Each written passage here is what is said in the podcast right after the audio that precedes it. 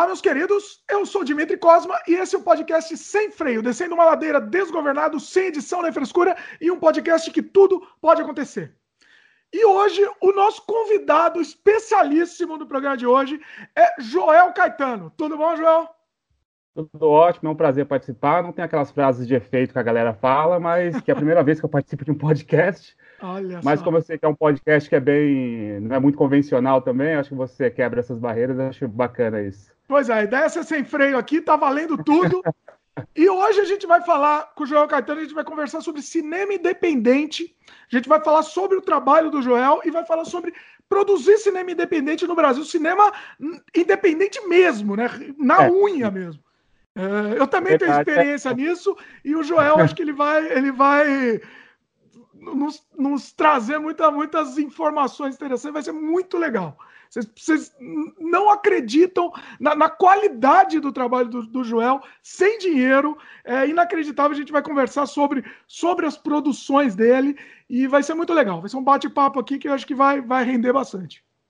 É bacana isso que você falou, porque quando se fala de cinema independente, é, qualquer âmbito que nós falamos, assim, no Brasil fora, pessoas têm uma noção muito diferente do que, que é o que a gente faz, né? Que eu faço, que você faz, pois que boa é. parte dos nossos amigos e, e, aí do cinema independente, raiz, assim, brasileiro, principalmente do terror, fazem, né? É, é. é, óbvio que eu já participei de produções com um aporte financeiro um pouco maior e tudo, mas eu ainda continuo fazendo esse cinema, que é uma das coisas que, que eu gosto muito, principalmente pela liberdade, né? Que nós temos para poder produzir as ideias que a gente tem vontade.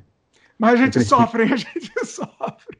É, é, uma, é, é, eu, eu estou nessa área praticamente quase 20 anos, né? Então, essa parte do sofrimento eu passei e eu tento, tento ver de uma maneira positiva. Eu tento ver a, a parte da, dessa liberdade mesmo e de produzir as coisas de acordo com, com o que eu tenho nas mãos mesmo, mesmo e tentar aproveitar isso da melhor maneira possível. É, é eu diria que é um sofrimento bom, né? Um sofrimento agradável. É. Sofre.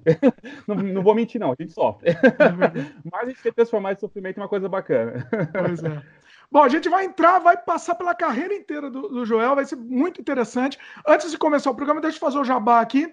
A gente está disponível em vídeo no YouTube, no canal O Estranho Mundo de Dimitri Cosma, youtube.com.br Dimitri Cosma, e também áudio no Spotify, Apple, Google, Anchor, entre outros. Então você pode aproveitar, já se inscrever. Se tiver, por exemplo, ouvindo no Spotify, você clica naquele coraçãozinho e aí você se inscreve e recebe os programas novos que são lançados todas as terças-feiras. E, e, aí você pode, se você preferir também, você pode assinar o nosso feed. E se quiser, você entra em contato com a gente, participe do programa. Se você estiver assistindo esse programa em vídeo no YouTube, comenta no próprio YouTube aqui, na, na própria página do vídeo, e a gente vai futuramente ler o comentário de vocês. Se você estiver escutando em podcast, você pode escrever para o e-mail sem freio podcast, arroba gmail, é, sem, desculpa, sem freio podcast, arroba gmail.com, e aí você pode escrever por lá, ou se preferir, pode entrar no YouTube também e fazer um comentário lá, mesmo se você escutou no podcast, então, porque é, é legal, é legal ter a participação de vocês, esse feedback de vocês. Bom, João, feito o jabá aqui que eu tenho que fazer em todo começo do programa, vamos, é vamos agora começar para valer. Deixa eu só fazer uma introdução aqui sobre, falando um pouco sobre o João Caetano, para o pessoal que não não está inteirado do seu trabalho para entender um pouco mais, tá? O okay. João Caetano ele é diretor de curtas premiados, por exemplo, como Judas, Encosto, é, que foi exibido em vários festivais, né? Mais de 20 países, né, João? Sim, uh, sim. Ele também trabalha como ator, ele participou do, dos longas A Noite dos Chupacabras, Mar Negro, é, do Rodrigo Aragão, né? Entre outros. Sim. Uh, alguns dos trabalhos mais recentes dele são o curta Casulos e as Fábulas Negras. Se estiver falando alguma coisa errada aqui, me corrija aqui, tá? Eu peguei seu texto tá aqui do. Certo. Tá tudo... Sua biografia aqui. Uh, Fábulas Negras, que é um longa-metragem de antologia de histórias de terror, uh, onde dirigiu o segmento da A Loira do Banheiro. Né? Ok. Inclusive é, o Mojica trabalha, né, né? tem um, um segmento também, né? foi uma, um grande barato trabalhar com ele. Assim. A gente vai falar disso, acho que no vamos decorrer. Vamos falar também. Vamos é. falar. A, gente vai, a gente vai passar, tentar ser linear aqui para não esquecer nada. Mas, assim, se você me lembrar de qualquer coisa, pode interromper, fica à vontade aqui, tá? É, além desses trabalhos, esse, o Fábulas Negras foi 2015, né? E depois eu fiz mais três curtas uh, de baixíssimo orçamento, um chamado 7 a 1, que é o meu primeiro curta de drama, que fala sobre terceira idade, como lidar com, com solidão, com choque de gerações, que é uma coisa que tenho pesquisado muito até para outros projetos futuros. É, fiz o Inside Scratches, que são curtas de um minuto, feitos com câmera de celular. Foi uma experiência bem bacana e acho que é uma das maneiras que eu tenho de incentivar a galera a filmar com qualquer tipo de, de recurso. E depois eu fiz o Cova Humana, que é o meu mais recente trabalho, que é um curta-metragem também. É, teve o Casulos né, no meio e o Cova Humana, que foi um dos que é um dos meu curta mais recente. O João é incrível, porque ele tem uma produção muito prolixa, assim, ele faz, produz muito, né, João? É, é, é tento, tento fazer pelo menos um curta por ano, que eu acho que é importante, até porque senão não dou vazão às minhas ideias. Eu queria fazer bem mais, na verdade, mas também trabalho em produções de outros amigos, de outros profissionais, então acaba que eu consigo me manter ocupado assim e colocando para fora essas ideias o tempo todo. Eu, te, eu tenho uma inveja, porque eu tô, eu tô enferrujando, eu não tô conseguindo. Eu queria produzir mais e eu não consigo. Não Cara, consigo... mas acho, acho invejável a quantidade de coisa que você faz pra internet também, que é uma, uma plataforma que eu tenho vontade de trabalhar também. Essa coisa de podcast é uma das coisas que eu sempre tive vontade de participar ou de fazer alguma coisa assim. Eu acho incrível. É um, é um, é um, são projetos muito bacanas também, diferentes, mas também dá vazão à nossa criatividade e à vontade de falar da, de certos assuntos, né? Pois é, a gente tem que produzir, né? A gente tem que, se a gente não ficar produzindo a todo momento, a gente, a gente morre, né? Tem... É, eu fico louco. Não, não, é pelo dinheiro, né? Assim. Não, Bom, jamais. Pois é. Bom, vamos, vamos voltar. Vamos agora voltar no tempo e falar assim, como você começou, né? Como você começou na infância? Você sempre teve gosto pelo terror, provavelmente, né? Desde criancinha. E como, como é que foi isso? Conta pra gente. Nossa, eu vou chegar lá, vou tentar ser bem, resumir bastante, que eu sou meio velho, né? Não vou contar a idade aqui, mas. Assim, nós. Eu... eu cresci na década de 80, assim, eu cresci, sou filho de nordestinos, né, meu avô, ele morava com a gente, sou de São Paulo, mas sou filho de nordestinos, então sou meio paulista, meio nordestino, com grande orgulho. E meu avô sempre contou muitos causos pra gente, né, quando a gente era criança. Ele reunia os netos ali em volta e começava a contar causos, e geralmente eram causos de terror, ou de cangaceiros, e coisas desse tipo. Então isso já me criou uma, uma identidade com esse tipo de história muito interessante, assim, né? Foi minha primeira contato que eu tive com histórias desse tipo foi nessa época. Em seguida, nos anos, cresci nos anos 80, assistindo todo tipo de filme. Naquela época a gente podia assistir na TV filmes de terror, é, dos mais... De tarde, mais, né? É, de, de tarde, tarde, né? Cara, era incrível. É, você via filme de adolescente de sacanagem, você via de tudo, assim. Então, é, isso também ajudou a formar essa minha, esse meu gosto, né? E uma coisa muito importante também foram os quadrinhos, né? É, e quadrinhos eu sempre gostei muito de ler de tudo, assim, né? Claro, comecei lendo La Mônica, é, Walt Disney, depois fui para super-heróis, e quando descobri os quadrinhos de terror, assim, foi paixão instantânea. Então, é, foi uma cria dos anos 80, né? Então, é, isso é, é muito importante sempre falar. Mas os quando quadrinhos de terror nos anos 80 eles já estavam em declínio, né? Sim, sim. Mas eu pegava muita coisa dos meus tios, meus em primos, sebo, né? né? É, não, e, e, pegava mesmo, assim, eu comecei a ler quadrinho por causa de um primo meu, é, hum. que ele tinha, ele tinha uma coleção de quadrinhos dos Novos Titãs, é, que eu uhum. adoro até hoje, estou até colecionando essa, essa nova edição da Panini aí. Panini me paga, paga o Dimitri também. que é muito boa, assim, é uma época ótima do, do, dos quadrinhos de, de herói, assim, os Titãs, acho que foi bem interessante. E foi o que me levou a, a, começar a ler quadrinho, junto com os quadrinhos da Mônica e tal. E depois eu passei para essas coisas do, do, dos quadrinhos de terror que meus primos já colecionavam também, meus tios, né? Aí tinha o Tex também, Conan. Então, todas essas coisas eu consumia. Isso com, sei lá, com 8, 10 anos de idade, assim. É absurdo, Você chegou né? a ler Espectro? Li, claro, Calafrio, Espectro, ambas incríveis, assim, né? Cada uma com seu estilo ali. É. E, cara, isso foi alimentando essa vontade, assim. Tentei fazer quadrinhos na época, eu gosto de desenhar, sei desenhar um pouco, assim, não tanto quanto você, que eu sei que é ilustrador também, mas é uma coisa que é uma, uma lacuna na minha carreira que eu tenho vontade de, até de, de preencher um dia, assim, de aprender mais sobre isso. Mas você faz, você faz storyboard também, né, para os filmes? Faço. É um dos primeiros contatos que eu tive com, com a arte, assim, foi essa coisa de desenhar mesmo, né, sempre consegui colocar para fora um pouco do que eu queria com, desenho. E aí eu fiquei um tempo parado, fui viver a vida de adolescente, de, adulto, né, e quando eu fui fazer a faculdade, na época, vou resumir um pouco, eu optei por fazer rádio e TV, né, porque ali eu vi uma, uma possibilidade de unir todas as coisas que eu gostava, que era música, é, desenho, é, imagem, tudo ali numa coisa só, que não era cinema ainda, porque era muito caro fazer cinema, Mas é o audiovisual, né, que a gente hoje chama de audiovisual, na época era rádio e TV. Então fiz faculdade de rádio e TV e logo em seguida fiz pós-graduação em comunicação. E na faculdade eu montei um grupo com a Mariana Zani, que tem até hoje, que é a RZP Filmes. Né? A gente montou esse grupo, é, a princípio eram três pessoas, uma das pessoas saíram, e a gente continua até hoje, assim, quase 20 anos já, tentando produzir cinema independente e tentando melhorar cada vez mais as produções. Assim, resumindo, assim, em linhas rápidas, né? Só para a gente poder falar de outros assuntos. É, não, foi legal, assim, porque, assim, é, o primeiro filme que você fez já foi já nessa época, então. Você não tinha produzido antes, então. Você é, começou eu tinha, eu tinha no grupo. É, eu tinha uma câmera VHS sem áudio que não funcionava e estava em preto e branco, porque a, a cor não funcionava. Eu produzia algumas coisas. Eu, eu, é. eu, não acredito que você está falando isso, porque eu tinha exatamente o mesmo problema. Eu tinha uma câmera, começava a produzir com meus primos e tal, e aí a câmera quebrou, quebrou o microfone. Eu falei, eu vou continuar produzindo filme mudo agora.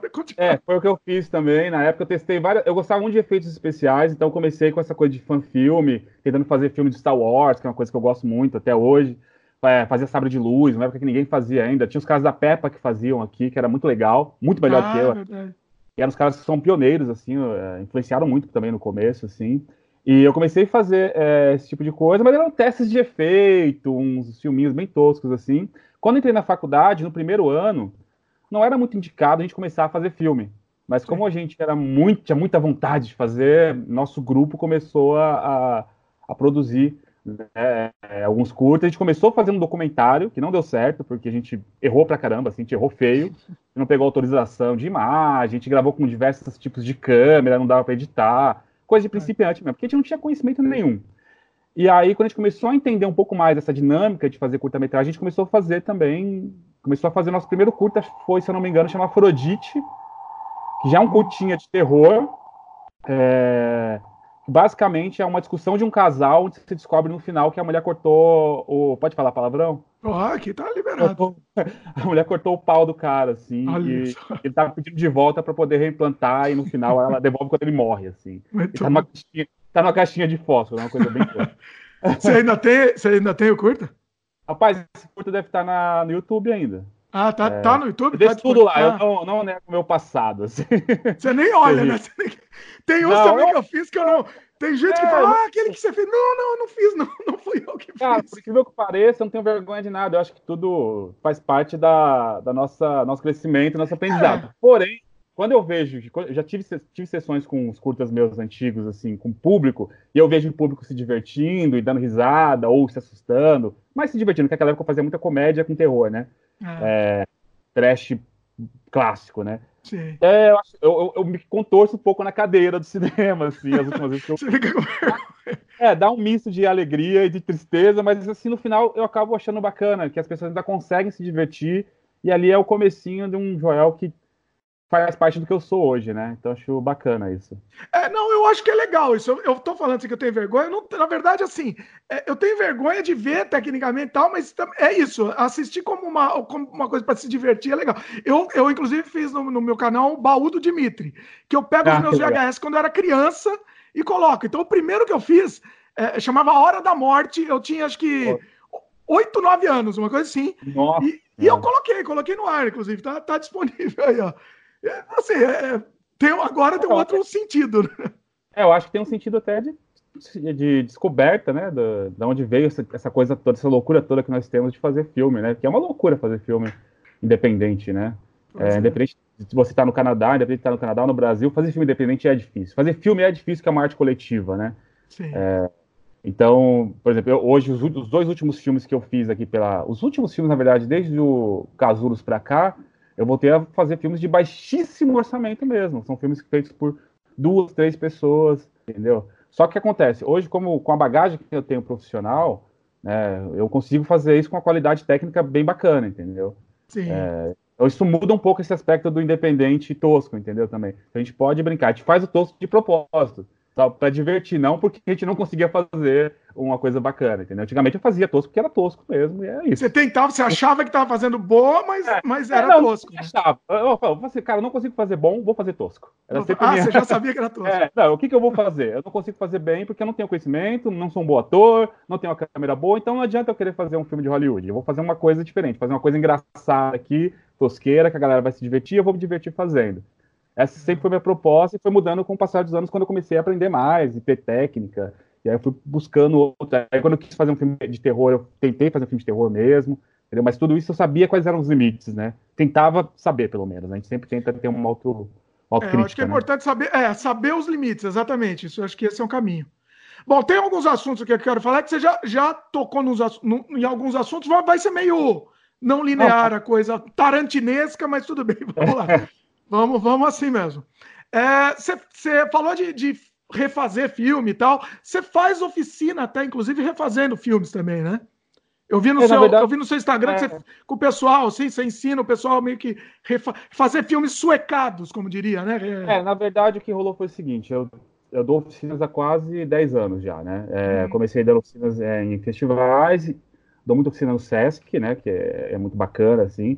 É, e dou muita oficina em universidades, palestras e tal, com essa nossa forma de fazer filme independente. É, essa última oficina que rolou, na verdade, foi um pedido do, do, Sesc, né? Foi o local que a gente fez essa oficina, que eles estavam tendo uma, uma semana de, de cinema de trucagem, umas coisas assim, e eles solicitaram que a gente fizesse uma oficina é, com, esse, com esse tipo de tema. E aí a gente buscou esse filme, o, o Rebobine, por favor, né? Que é do Gondry, que é um filme Sim. muito bacana, no qual os caras queimam lá as fitas com, de uma locadora e refazem os filmes da memória deles. E esse filme gerou um monte de, de vídeos na internet sobre isso, e a gente achou bacana trazer isso. E é um exercício incrível para quem está tá começando, até para gente que já fez filmes também. Né? Porque você tem que recriar. E é difícil pra caramba recriar uh, as cenas uh, quase iguais e ainda dar esse, esse tom meio de comédia. O mais, quanto mais sério você faz, mas quanto mais tosco é a produção, mais engraçado fica, né? Pois Mas, é. assim, dá um trabalho danado, assim, foi muito bacana, foi um exercício no qual a gente aprendeu bastante, acho que os alunos também se, benefici se beneficiaram muito com isso, assim. E, na verdade, foi isso, foi uma coisa, foi a primeira vez que nós demos essa oficina, mas geralmente a gente dá oficina de produção mesmo, de roteiro, de efeitos especiais, de maquiagem. É, aliás, quem quiser contratar a gente, tá... Tipo, faz o jabá, já aproveita e faz o jabá aí, fazendo no final, mas já faz já. Manda, manda o jabá. Então, quem quiser contratar é rzpfilmes.rzpfilmes.com. A gente tem nosso site www.rzpfilmes.com. João Caetano no Facebook, Twitter é, e no Instagram, tá? Então é só entrar em contato e que a gente tem todos lá nossos trabalhos que a gente faz e os filmes também. Muita coisa está já liberada no YouTube também. Se procurar por RZP Filmes ou Joel Caetano, você acha. Então acho que é isso. Os links estão no post também, tá? Para quem para quem está em trânsito ah, aí, o link tá tudo, vai estar tá tudo no post. Bom, uh, vamos, vamos um pouco linear aqui nos filmes, assim. Que, o, o, aí você começou a fazer o filme com a equipe. Qual foi o primeiro que você acha assim que, que, que é digno de nota, que, que para você se sustenta até hoje, vamos dizer? Primeiro curta que você fez. O primeiro, assim, é, nós fizemos alguns curtas universitários que era um experimento mesmo, assim. Tinha coisa tosca, tinha coisa que era de outro gênero. A gente experimentou bastante, assim. É, quando eu saí, eu fiz mais alguns curtas. Fiz dois curtas bem trash, assim, que é o Minha Esposa é um Zumbi. E um curta chamado é, Junho Sangrento. Né, que são, ah. assim... Esses foram os que você é, saiu. Top, é, quando eu saí, mas assim, a gente não tinha ainda condições de fazer nada com grana, então, tipo, vamos fazer filme trash, vamos continuar fazendo filme trash. E a gente fez dois curtas trash, saí da faculdade, né? Isso foi 2006, 2007. 2008 a gente, eu já comecei a trabalhar numa produtora, em 2007, 2008 eu já tive, é, comecei a pegar os equipamentos dessa produtora para que eles emprestavam para fazer algumas coisas. Eu fiz um, um curta chamado O Assassinato da Mulher Mental. Então, hum. filme brinca com super-heróis, com a decadência dos super-heróis e tal. Que ele tem uma técnica já bacana, mas o roteiro é uma bagunça. É, é igual os, os quadrinhos de super-herói, aquela bagunça. Gente que morre e volta, tudo mal explicado. Morre, volta. É, aquela bagunça toda. É, já em 2008, eu parei e fui escrever um roteiro que, que eu considero o mais bacana, que é o do gato. É, esse foi o pulo do gato, né, vamos dizer assim. Você acha que é ele filme... foi literalmente o pulo do gato, então? é, esse, esse, filme me colocou, assim, em vários festivais, surpreendentemente, por ser um filme barato, a gente ganhou vários prêmios também com ele. A gente ganhou um prêmio internacional no Montevideo Fantástico. Foi a primeira vez que eu ganhei um prêmio internacional. Ganhei o um prêmio no Cine Fantasy de melhor curta-metragem no é, Júri Popular.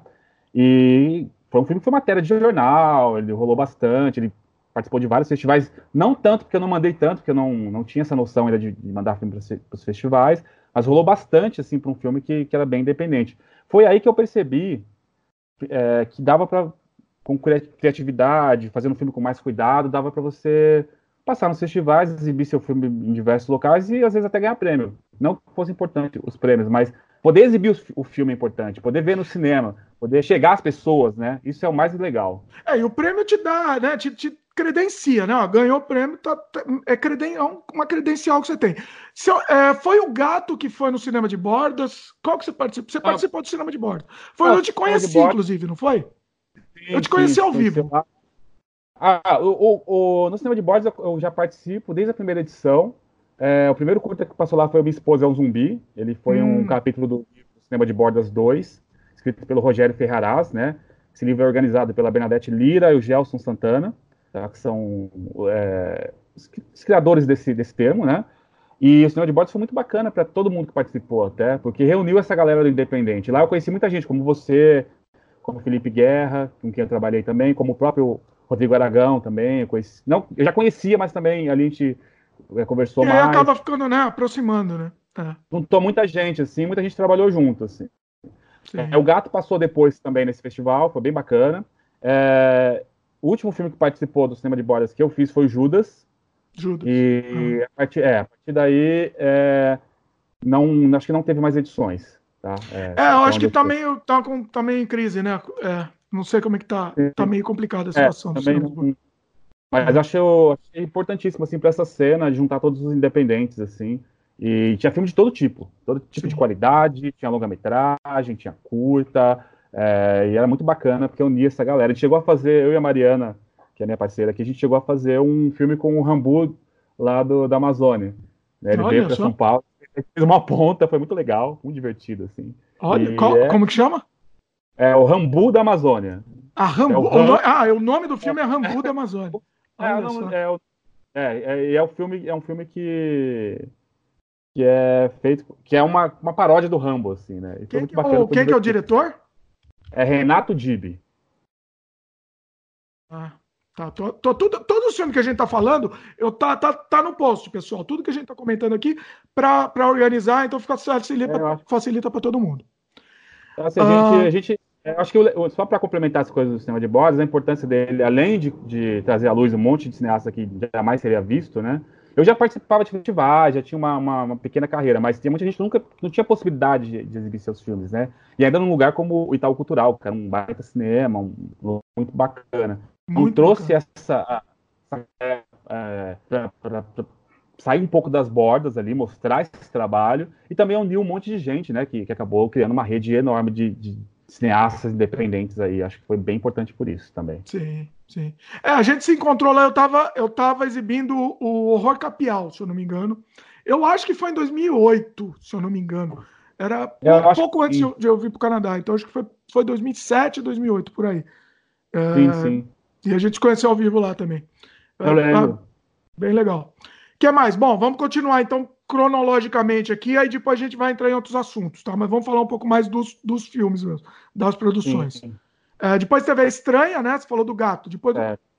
A Estranha foi assim, eu, em 2010, o Rodrigo Aragão, é, já, em 2008, na verdade, conheci o Rodrigo Aragão, aqui no festival, aqui em São Paulo, é, e, e, aí, no ano seguinte, ele me convidou para ele, ele, passou os meus filmes no festival que ele fazia lá no Espírito Santo, em Guarapari, que é a cidade dele. É, e aí, como era uma. Passou vários filmes que eu já tinha feito até o gato na época, né? Foi tipo uma sessão de filmes da RZP Filmes. A gente achou legal ir para lá. Eu e a Mariana tal. E foi lá que ele me convidou para fazer A Noite do Chupacabras, que é um longa-metragem no qual fui ator. E para minha surpresa, eu aceitei já prontamente, né? Não sabia nem se receber nada e tal. Não, assim, eu já tinha visto o Mangue Negro, acho que é o, o Mangue Negro, acho que é um dos filmes que é um divisor de águas assim no, no cinema de terror nacional. Falo isso tipo, certeza, assim, eu acho que é. É, é o Evil Dead brasileiro, né? Eu diria. Não, total. Independente disso, é um Evil Dead brasileiro com essa coisa do mangue, com, com uma maquiagem totalmente original, muito bem feito e tal, pra, pra época, assim. E, e, ninguém fazia algo do tipo. Foi ali que eu acho que eu conversei com vários amigos que são cineastas, né? Que começaram antes, que todo mundo começou a se coçar, né? Falou, não, velho, estão fazendo isso no Brasil? Peraí. Né? E ele me convidou para fazer a noite de Chupacabra. Falei, cara, cara, vambora, vou fazer, né? Claro, e para minha surpresa era um papel bem interessante, assim, é um dos protagonistas do filme, né? Que ficou Sim. entre eu, o Peter, que era o vilão, Peter Baistorff, também arrebenta no filme, assim. Sensacional também. E o Chupacabras, que também é uma figura é importante, claro, no filme, né? Que é o, é o, título do filme. E aí lá eu fiz amizade com o pessoal do filme, e quando o Valderrama dos Santos, que fazia o Chupacabra, e a Kika Oliveira, que fazia uma das personagens do filme, veio para São Paulo, eles vieram para São Paulo, eles. É, a Kika me mandou uma mensagem, Joel, vamos fazer um filme juntos e tal. Falei, pô, quando vocês vêm? Ah, vamos semana que vem. Aí eu escrevi a estranha pra gente fazer junto. Então é um, é um filme que é feito uma, uma ponte São Paulo, Guarapari, Espírito Santo, né? E juntou essa galera para fazer o filme, assim. Eu desenvolvi a maquiagem, desenvolvi as coisas, a gente gravou juntos e fez. É, a produção, é um assim, foi tipo uma semana. Totalmente independente, com, com o que tinha na mão. É, as maquiagens eu fiz, a fotografia eu fiz, o áudio o Valderrama ajudou também. Ele, ele aparece só numa ceninha no final e no meio, então todo mundo, todo mundo fazia um pouco de todas as, a, as funções no filme, né? E foi muito gostoso fazer esse filme, assim, eu achei que o resultado ficou bem melhor até do que a gente imaginava, pela dificuldade que a gente teve de filmar, mas foi num clima meio quase de festa, assim, hum. né? E foi o primeiro filme que eu fiz já também meio psicodélico, assim, uma coisa meio que tem umas coisas mais psicodélicas e tal, que não é um tema que eu trato tanto, mas que eu acho interessante e gostaria de, de explorar mais os trabalhos futuros também. Bacana. Aí depois veio o DR, né? O DR foi com, com, com o Felipe? É, o Felipe Guerra foi outro filme que eu fiz é, nesse mesmo clima. O, o Felipe estava aqui em São Paulo, a avó dele vinha para cá, né? E a avó dele, para quem não sabe, é a musa inspiradora do Felipe, né? Faz Sim. todos os filmes dele, é uma, uma pessoa incrível também. Eu adoro, assim. O Felipe também é um grande amigo, assim, grande consideração por ele. Ele me chamou para fazer esse filme o DR, né? Eu tinha a câmera e tal, e a gente meio que dividiu a direção. O roteiro é dele, né? Ele chamou eu e a Mariana, a Mariana atuou, eu também. Eu fiz os efeitos, é, ele fez a câmera e a gente dividiu a direção. E eu editei, se não me engano, fui eu que editei, isso, exatamente. Eu editei, fiz a correção de cor, a finalização e tal. É um que rodou até bastante, foi bem bacana também de fazer esse trabalho, assim. Foi muito bom trabalhar com esse ícone do cinema de bordas que é a Dona Odina, né? É, né? Sensacional. Figuraça. Maravilhosa. A gente beija na boca, assim, que é maravilhoso. Espetacular. Não, esse, esse filme. Tá, esse tá disponível no. no tá disponível tá. na internet não? Tá, tá. Eu assisti, eu não lembro onde eu assisti. Mas... Eu acho que ele passou no cinema de bordas também, cara. Mas é, ele tá no YouTube também. Ah, legal. DR, Joel Caetano, Felipe Guerra, vai achar. Assim, é, é, vai estar tá, tudo tá aqui no post, pessoal. Só para ajudar, vocês não precisam nem anotar nada que tá tudo no post. Fica mais fácil. É. Bom, vamos, na, vamos continuar na ordem, aí a gente depois a gente vai, vai dar uma quebrada na coisa, tá? Mais, é. É, encosto, depois vem encosto, né? Sim, o Encosto já é o primeiro filme que eu, que eu considero meu filme de terror mesmo. É, esse filme eu já trabalhava há algum tempo, 2007, 2000, é, foi de 2013, né? 2007 a 2013 eu já trabalhava numa produtora né, de, de vídeo, né, de institucional, de publicidade e tal. Então, assim, é, trabalhava com, com excelentes profissionais, inclusive as pessoas com quem eu trabalhava, os meus chefes, eram excelentes profissionais na, nas áreas dele, eram o, o diretor Adriano é, Plots, que a Aline Sena, que eram ótimos profissionais, ela era editora, ele era diretor e, e fazia fotografia também, e lá eu conheci o, o diretor de fotografia, que é o Tiago, Tiago Galvão, né, e a gente decidiu fazer esse projeto juntos aí, também é um projeto de baixíssimo orçamento, eu queria, eu queria explorar, porque assim, eu sempre acho interessante. Eu, eu, tinha uma crítica muito grande aos filmes brasileiros de terror que usavam pentagrama, aquela coisa meio Wicca. Não, não acho errado, mas acho que tinha, tem tanta coisa de magia brasileira aqui. É, tá fora da realidade, né? É. é. então eu achava assim, ah, aquela coisa de usar nome americano para personagem brasileiro, Nossa. essas coisas. Então sempre fui muito crítico a isso, assim, né? Sim. E trabalhando com o Rodrigo Aragão, isso, isso é, se potencializou ainda mais, que ele usa muito. Deu estalo, né? É, deu maior. É. É. Não, cara, eu acho que é isso mesmo. Nosso caminho é buscar na nossa origem, na nossa cultura, que é muito rica, né? Visualmente também, né? E aí você usar isso e mesclar com o universal. Né? Então, esse filme, por exemplo, é um filme que, que, é, que a religião usada é o candomblé. Né? Então, Sim. você usa as cores, as velas, a, o frango, é, aquela coisa toda, claro, desconstruindo isso para também é, respeitar muito, né? Porque eu respeito muito todas as religiões, né? E a gente trouxe também uma influência de cinema de terror italiano, aquela cor do azul com vermelho. Então foi uma baita miscelânea assim de visual. É um filme totalmente visual, Né? Dá para perceber e... mesmo essa influência italiana, assim, suspire, assim, né? São filmes é que eu sou influenciado, então eu não posso negar isso também, entendeu? Eu não acho que você Sim. tem que negar, você tem que saber pescar de uma maneira que você não esteja nem copiando e também não negando o que você é de verdade. Então acho bacana isso. É. E eu tive é, não, é importante, mas... é, é, o que você é, né? É o que te construiu. Sua, você se constrói com a sua influência, exatamente. Eu, eu, eu, o mais bacana também desse filme, que por sorte, é, o Rodrigo Aragão estava aqui no final de semana, e era um final de semana que eu ia gravar, e ele, como é meu amigo e tal, ele topou fazer as maquiagens. Então, a maquiagem no final do filme, que tem um demônio e tal, quem tá no YouTube, vocês assistam esse filme, é bem legal.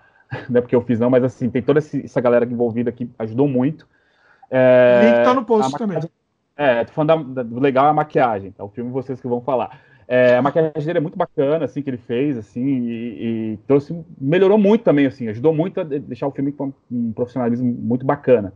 Esse filme rodou também em muitos festivais, eu ganhei prêmio até como ator no filme que eu participo como ator, coisa que eu não esperava, assim, eu fiz como ator porque eu acabo me metendo nisso como ator por, às vezes, não ter quem faça, ou não saber, na época, não saber explicar muito bem como eu queria, e tem certos papéis que eu sei que eu consigo fazer. Também não sou um ator nato, apesar de ter feito teatro também e tal, mas não sou aquele cara que estuda muito isso. E nesse filme eu consegui fazer esse papel e foi legal, que eu ganhei prêmio de ator, ganhei o prêmio.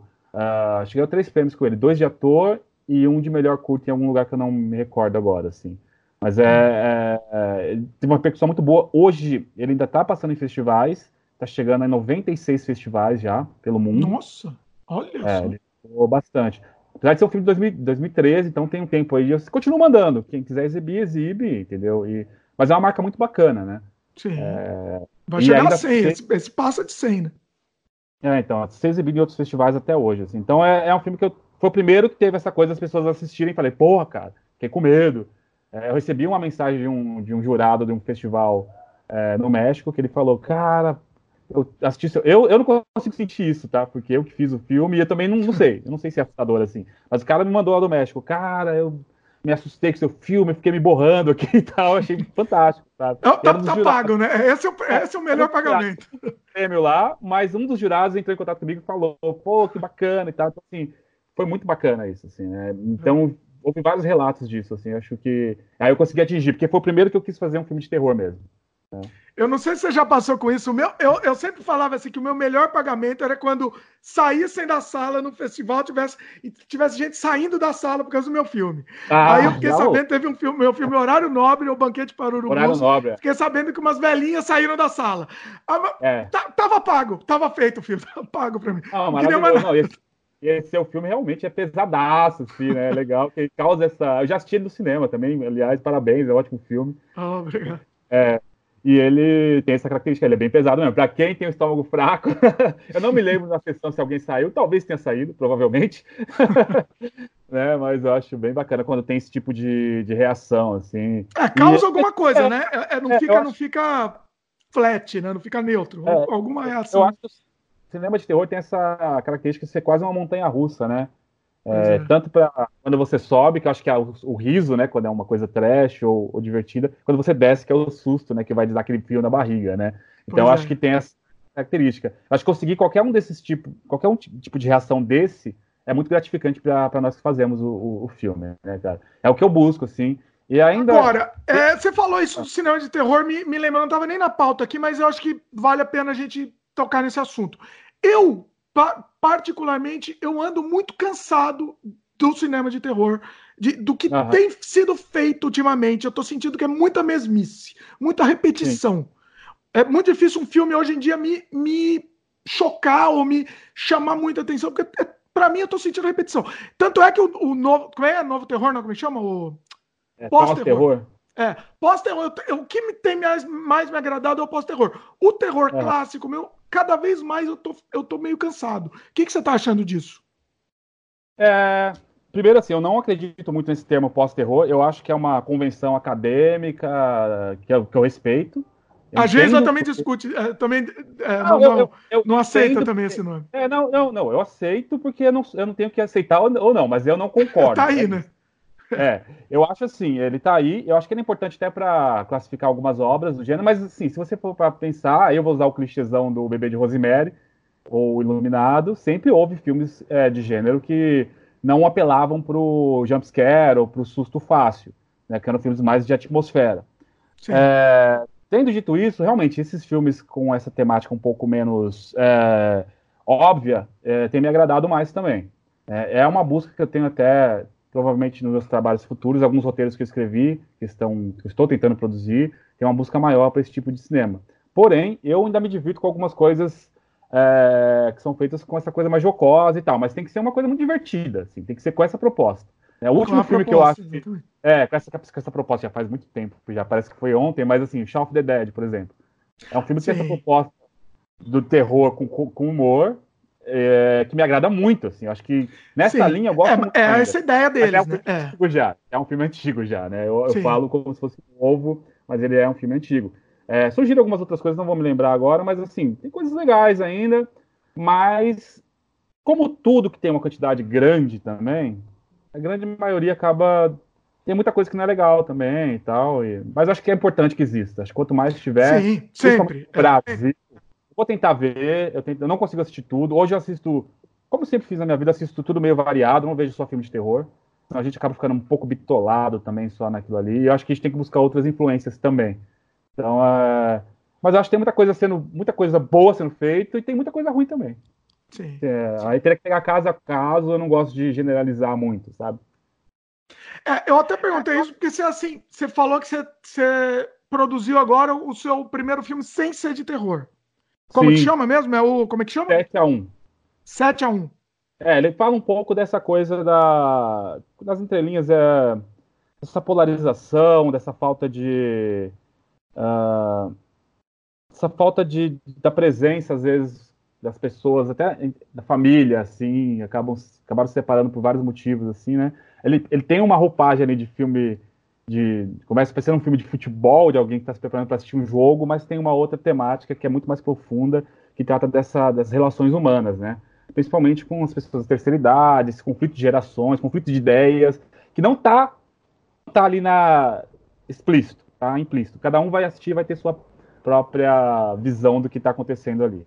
Já, já gostei. Eu não assisti ainda, mas já, já gostei da ideia. É, é um filme bem curtinho também, quatro minutos. Eu fiz esse curta. É, eu fazendo a câmera e áudio. Eu, é, quem atua no filme é meu pai. Hum. muito interessante, sim. E foi só assim, eu e meu pai gravando ali num dia muito bacana, assim, e tem um pouco desse sentimento também, né, de de paternidade, de pai, filho, de, de família. É, e como isso vem se perdendo de certa forma, mas sem ser aquela coisa muito ou panfletária ou, uh, vamos dizer, meio piegas. Não é isso. É só assistindo para ver. E é um, é um drama. É um drama, é um drama. Ele não está disponível ainda, né?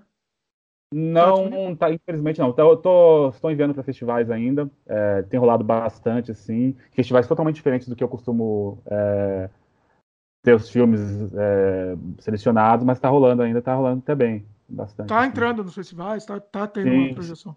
Bacana. Sim. É uma experiência diferente para mim, participar desses festivais, assim. É outra, é outra pegada, né? É outra coisa. Sim, sim. Bom, vamos voltar mais um pouquinho aqui. É, a gente deu uma atropelada, mas vamos lá, vamos voltar para o Judas.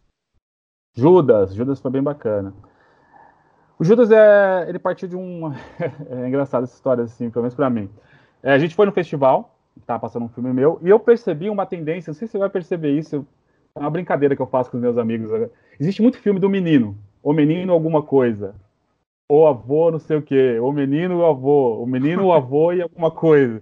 Você pode o menino perceber, de pijama, é, achei, não, é. não tenho crítica nenhuma quanto a isso, porque tem muitos filmes com esse tema, mas acho engraçado ter sempre esse tema, né? A gente estava na mesa de bar depois do festival conversando, e eu falei, ah, a gente podia fazer um filme do menino também, né? Porque sendo barato, aquele papo de, de bar, né? E aí eu me uhum. lembrei de uma história da minha infância, que quando eu criança, é, minha família é religiosa, mas é protestante, né? Minha mãe. E eu nunca pude brincar de malhar o Judas. Né? Hum. Então, minha mãe e tal. Mas aí, de alguma forma, um certo dia eu falei, vou construir meu próprio boneco de Judas aqui, que se dane, vou fazer aquela coisa de moleque de 10 anos revoltado, vou fazer aqui meu boneco. Transgressor! É, transgressor, olha aqui, olha que danado. Olha que né? transgressão. que danadinho. Aí eu peguei e falei, velho, vou fazer esse boneco aqui. Fiz o boneco e tal. Só que na hora de malhar o boneco, eu fiquei com dó, cara, de malhar o boneco. Acho que eu não vi sentido naquilo. olha, que, que, olha que profundo, né? Como é que, por que, que eu vou malhar o Judas? Ele fez isso há tanto tempo já. Acho que até Jesus já deve ter, né? Você perdoou o Judas. É, perdoou o Judas. Eu perdoei. Eu falei, eu vou perdoar Judas, eu vou perdoar ele, vai estar maravilha. E aí essa história, o boneco, obviamente, meu pai jogou fora depois e tal, né? Porque é meio estranho um moleque com boneco no quarto ali. É meio é, assustador. Boneco tamanho real, né? É. Mas isso deu estalo para essa ideia, né? De fazer essa história do boneco de Judas e tal. É, não vou falar o que acontece com o boneco na história. Não, não dá Mas spoiler. aí eu, é. é. eu quis trazer uma roupagem mais para uma crítica social, hum. né? De uma criança muito pobre, que é explorada, de certa forma, pelo seu pai, né? E ver, como eu vi naquela época, o Judas como um, uma, um totem ali de uma de um, de um amigo, de um companheiro ali, de alguma forma, né? E aí se desenrola a história, né? É um filme que, é, de certa forma, ele é, tem essa coisa da criança, mas é um filme bem violento, assim, também. Ele, em algumas sessões eu, eu senti, em dado momento da história, assim, que pessoas se chocam bastante. Mas essa era a intenção também, de também trabalhar essa coisa da banalidade da violência, assim, né? como a gente está acostumado com a violência e como ela às vezes está ali na sua frente o tempo todo e você não se choca e tal. Então, quis trabalhar esses temas nesse filme. É um filme também que rodou bastante também.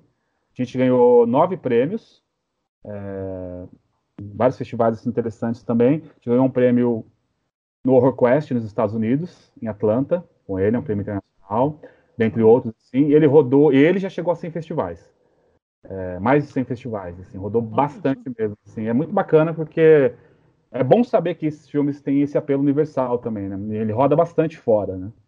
E você também, nele você também tem essa questão da brasilidade também, né? Você trabalha um pouco com isso, né? Não, bastante, porque bastante, na verdade. Passa, é, você passa numa casa muito simples, num barraco, né? É, numa região simples, assim.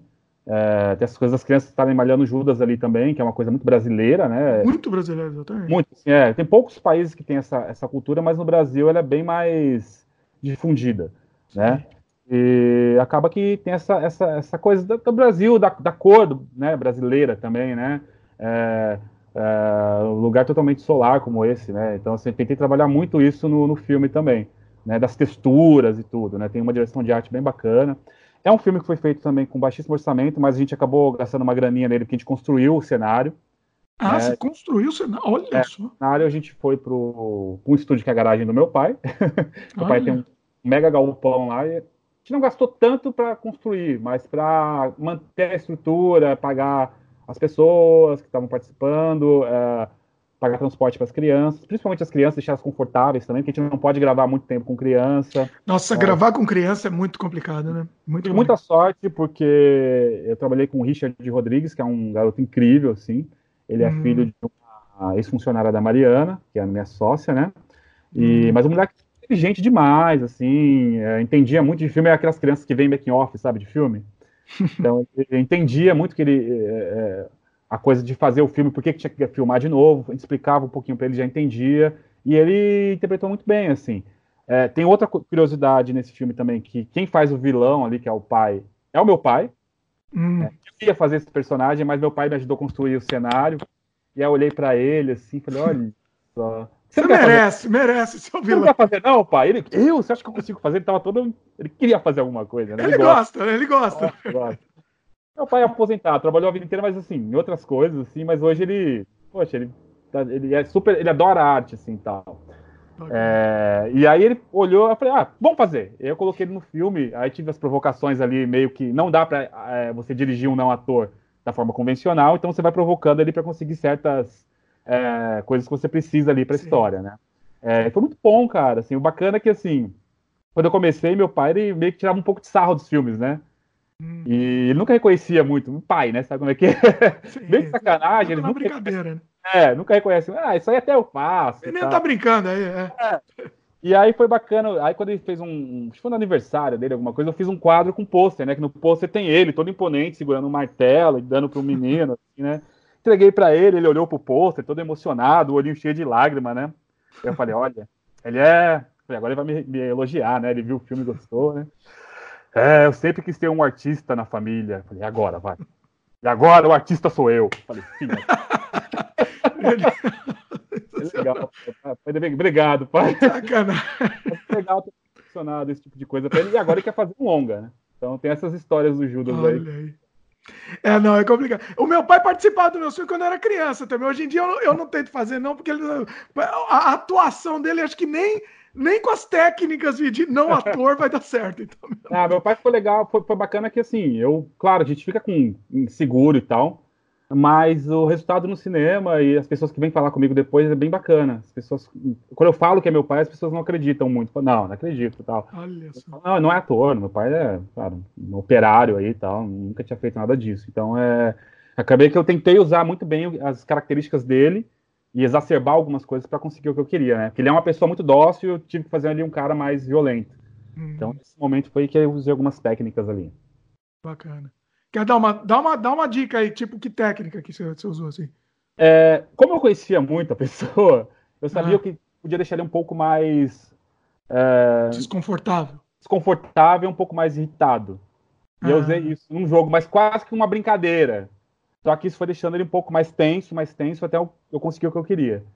Então, Entendi, assim, você foi subindo a tensão é, da, do ambiente. A tensão, da coisa assim. E aí eu usei essa coisa de assim, ó, a gente tá aqui por, por você, você quis fazer, e você quis não sei o quê. E aí eu usei outras coisas também que são coisas mais pessoais e tal, entre é, nós. É, nem conta também, porque senão você não consegue fazer no próximo filme, você é. não consegue não, usar a mesma ele, técnica com ele. É, mas ele entendeu e ele conseguiu absorver isso de uma maneira até bem profissional e colocar para fora. Então é uma provocação não sacaneei ele, não foi enganando. Foi uma provocação meio assim, ó, olha a responsabilidade, tá é, tá todo mundo aqui por você.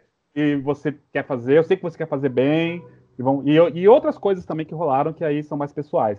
Mas Sim. foi bem bacana, assim, o processo. E foi uma grande imersão mesmo, assim. A gente, pô, a gente, meu, meu pai é meu amigo também, entendeu? Então a gente tem essa relação de amigo também. Então a gente conseguiu lidar ali como profissionais, amigos e pai e filho também. Então foi muito gostoso fazer esse processo. Muito bom. Bom, vamos, vamos falar da, do Fábulas Negras agora? Acho que estamos okay. na, na ordem aqui. Vamos no Fábulas tá. Negras que é uma, uma coletânea, né? Um, um uma antologia, uma, né? Uma antologia de histórias. Uh, que inclusive é, inclusive está voltando até o pessoal está começando a voltar fazendo eu sempre adorava isso e por um bom tempo parou isso né? Sim. É o Fábulas e... Negras bom você ia falar alguma coisa desculpa. Não pode falar. Vai lá como é que foi? Fábulas Negras eu trabalho com o Rodrigo desde desde seu segundo filme que é o A Noite Chupacabras né? Que é de 2011 fiz o Mar Negro e em seguida ele ia fazer o Fábulas Negras. Naturalmente, é, por conhecer meu trabalho, já ter trabalhado comigo, e eu fui assistente dele em alguns filmes também, fui ator, ele conhecia os, os filmes, ele me convidou para fazer um dos segmentos, né? É, convidou também o Peter Baistorff, que tinha feito A Noite Chupacabras, também, que é outra pessoa que ele conhecia, também conhecia muito bem o trabalho. Sim. E a gente, todo mundo se deu muito bem, né, nesse processo, principalmente da Noite Chupacabras e, e, e nos outros filmes. E aí, na, naturalmente, na hora de convidar, ele me convidou, convidou o Peter, e o Mojica, ele ia convidar para fazer uma abertura, hum. né? Do, não, não fosse um apresentador. Apresentador. Ali, um, Crypt Keeper. Entre, é, é, é, exatamente. Entre as histórias, fazer ali uma, uma coisa, ser uma diária ou duas de filmagem, num cenário bacana. E, de acordo com o Rodrigo, eu não estava nesse, nesse, nesse dia, mas de acordo com o Rodrigo, ele falou para o Mojica do projeto, e quando falou que tinha um, um, um filme do Saci, o Mojica falou: Ah, o Saci eu adoro, aquele jeitão dele, né? Eu sempre quis fazer um filme do Saci. A Rodrigo falou: Ô Mojica, você não quer fazer o filme do Saci? E ele falou assim: Ah, eu quero. Aí foi assim que o Mojica entrou. Né? Para mim, foi dado a incumbência de fazer a loira do banheiro, por eu trabalhar com temas mais urbanos, né? E também, é, de certa forma, trabalhar junto com o Mojica como seu assistente, né? Porque o Rodrigo ia ficar com as maquiagens. Né? Tá. Então, como ele confia muito em mim, eu estava ali, qualquer coisa a gente trocava a nossa ideia para também ajudar o Mojica a, a, a, se ambientar ali no, né, na, na, toda a produção da Fábulas também, né? Sim. E na Loura do Banheiro, é, eu quis fazer uma história que fosse quase uma Loura do Banheiro Begins, né? o início da Loura do Banheiro, mas uhum. também é, mostrasse as diferenças de várias loiras do banheiro, assim, é, no ah, Brasil, as né? diferenças né? das lendas, é, né? É. Tem várias lendas diferentes. Você, ah. você, assistiu, você viu, você viu a Loura do Banheiro? Você viu o Fábio Eu não vi, eu não consegui ver. Eu, ah, eu, tô, eu ah. tava desesperado tentando ver. Eu, ah, e eu, eu vou mentir que eu tentei até meios escusos para tentar ver, não consegui. não, Olha só. não consegui. Tá, depois a gente conversa. É, o... Eu posso te passar depois para você ver. Pra você. É assim, o, na loira do banheiro, que eu tentei colocar tanto a loira do banheiro clássica, que é aquela mulher que é a professora, que foi morta, foi enterrada debaixo ali do banheiro, algo do tipo, né? Peguei, claro que eu criei minha própria versão. Quanto a menina do algodão também, que é a menina que morre por um bullying das meninas, e você tem que cuidar dela estancando o algodão, o sangue com algodão, né? Então uhum. coloquei essas, eu tentei unir essas duas é, versões. É um, é um filme bem gore, pesado, mas tem essa temática do bullying também. É um filme de mulheres, é um filme de mulheres fortes. Todas as personagens fortes são, são mulheres, tanto para o bem quanto para o mal, né? E os personagens que têm homens geralmente são sub, subalternos, assim. É, eu consegui muito isso com o auxílio da Mariana, me ajudando a, a opinando no roteiro, né? Então a presença feminina, por ser um filme com força feminina, eu achei importante ter alguém me auxiliando nisso também. Principalmente na... hoje em dia, acho que é muito importante mesmo ter essa, essa participação feminina, essa visão é, feminina, né? É porque a gente consegue também, é, de certa forma, representar de uma maneira mais fiel o que as pessoas pensam, né? É, sem também, as pessoas passam e pensam, sem também, de novo, entrar naquela coisa panfletária. Mas acho que é importante até para deixar o filme melhor também, né? Sim, sim. É, e o legal também é que a equipe, mais da metade da equipe era mulher. Então, assim, okay. é, Tava um ambiente muito bom de trabalhar também. Então é uhum. bacana. E o filme, assim, ele surpreendentemente, assim, é, também foi um filme que foi muito bem falado nas críticas, assim, tanto Fábulas Negras como um todo, e falando do meu segmento também, as pessoas gostaram bastante, assim. É, ganhei dois prêmios no segmento, assim. Olha, fora, prêmio específico do, no segmento. É, Boca do Inferno, que foi o. Acho que no segundo Boca do Inferno foi uma menção honrosa. E um no Montevideo Fantástico, uma menção honrosa pela Loira do Banheiro, assim, que Olha. é um festival internacional. Então, assim, é... todo esse trabalho que eu tive de essa responsabilidade de fazer um, um segmento junto com o Mojica, com o Rodrigo Aragão, com o Petra, que são pessoas que eu, que eu respeito muito, principalmente a Fábulas Negras, assim, eu tentei fazer o melhor que eu pude, assim, né? Pra poder ficar à altura desses caras que são já monstros aí do cinema de terror, né? Então a gente se esforçou bastante para isso. Pois é. O Mojica, ele. Esse daí praticamente foi o último trabalho dele, né?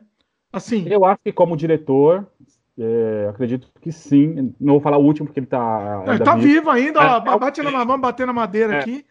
Mas, é, mas ele. Mas é que o Mojica, a gente sabe que ele não está bem agora, né? Assim, sim, sim.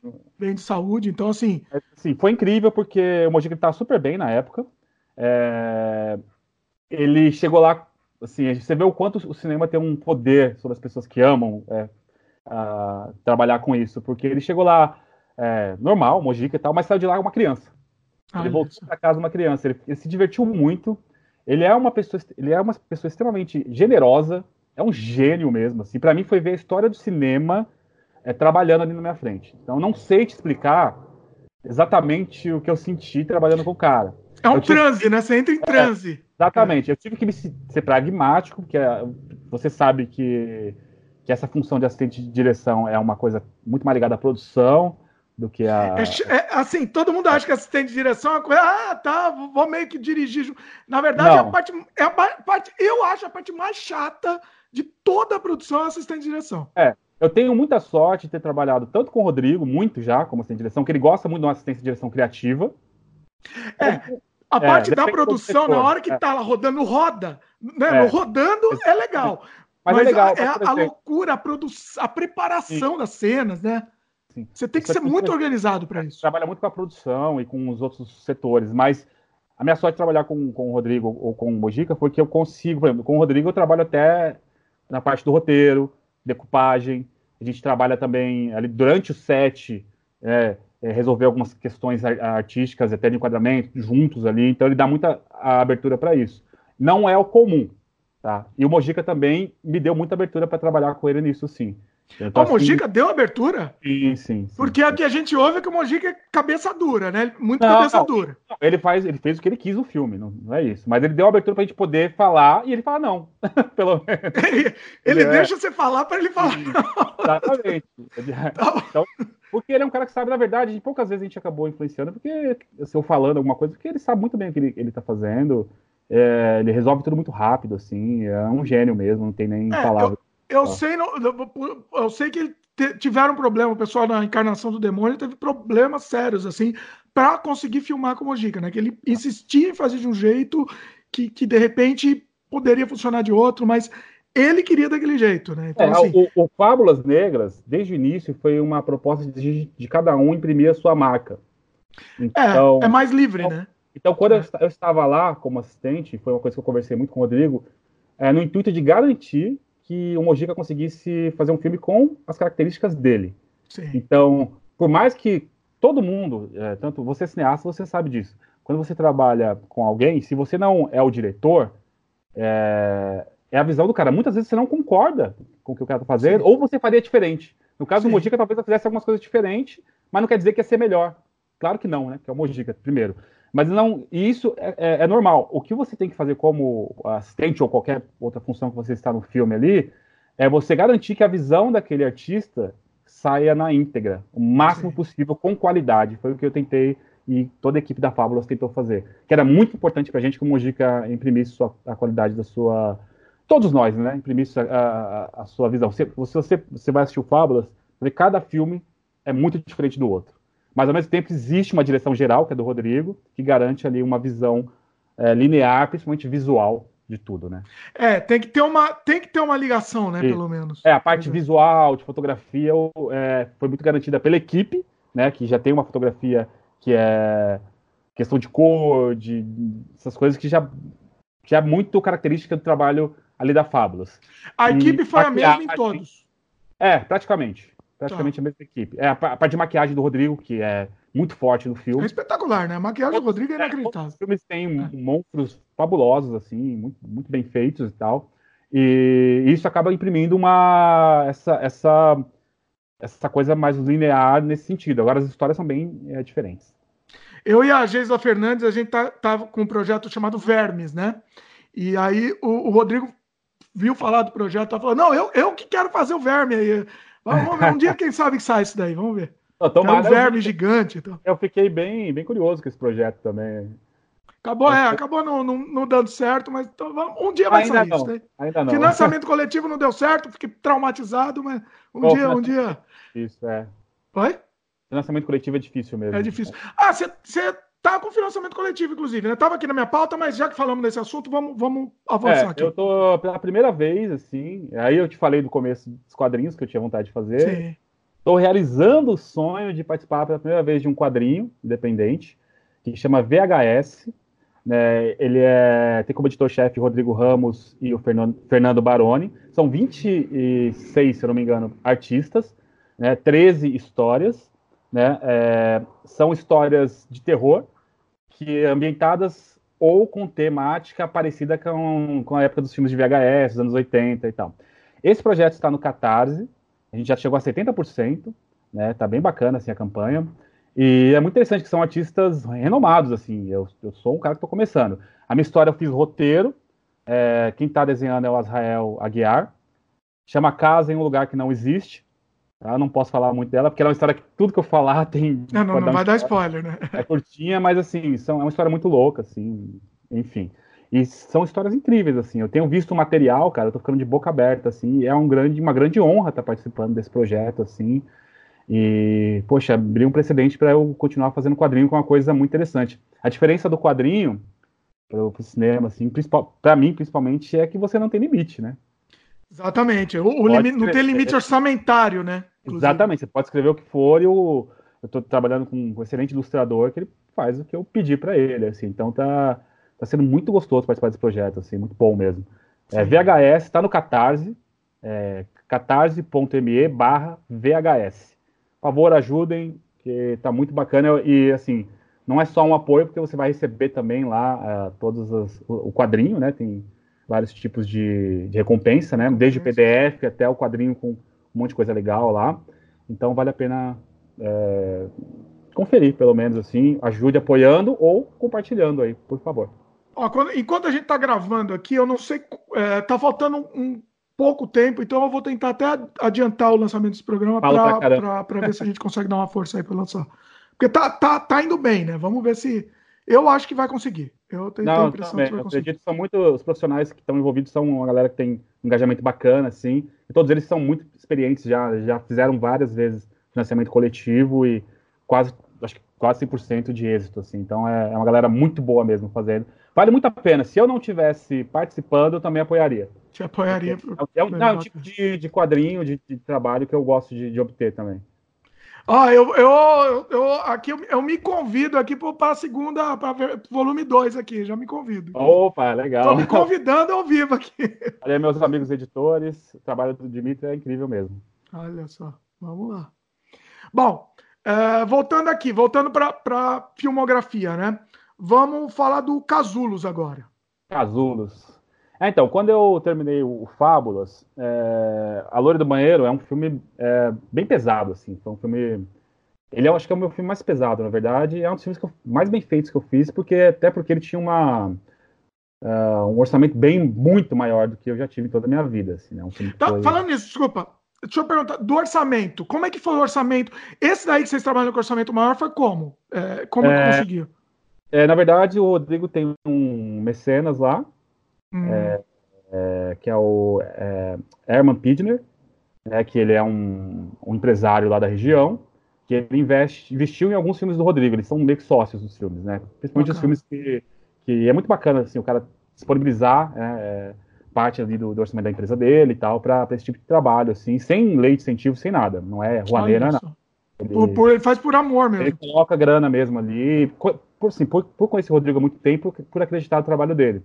É, o Fábulas e sabe que dá retorno também, né? Sim, sim. o Fábulas é um, é um trabalho que eu acho que. Eu não, não, sei exatamente o valor, mas assim, é um. O longa como um todo, eu acho que é uns 200 mil, que é pouco para um longa-metragem. Pouquíssimo, na verdade. É, é, e eu acho que do, do meu, acho que são, foram uns 42 mil, assim. Tá? Então, assim, foi o, o filme que eu fiz com mais grana e tal. Ainda é pouco para um curta-metragem. Sem dúvida. Quanto é, tempo que tem cada, cada segmento? Tem mais ou menos quanto tempo?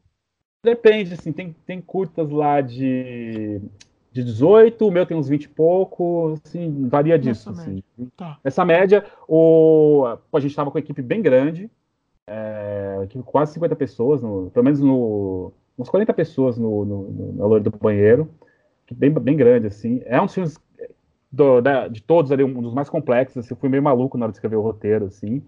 Consegui filmar em seis dias, seis suados. Dias. Seis bom. dias suados. É um filme complexo, porque ele tinha cenas que, por exemplo, plano frontal era num lugar, num lugar abandonado, e o contraplano era no, no estúdio.